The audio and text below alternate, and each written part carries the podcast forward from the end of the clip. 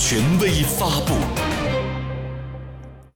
十八号下午，正在安徽省考察调研的习近平总书记来到蒙洼蓄洪区曹集镇利民村西田坡庄台，看到庄台街道整洁，村民生活井然有序，习近平感慨地说。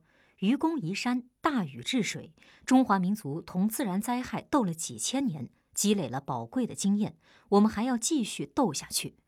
这个斗要尊重自然，顺应自然规律，与自然和谐相处。全面建设社会主义现代化国家，我们要提高抗御灾害的能力，在抗御自然灾害方面要达到现代化水平。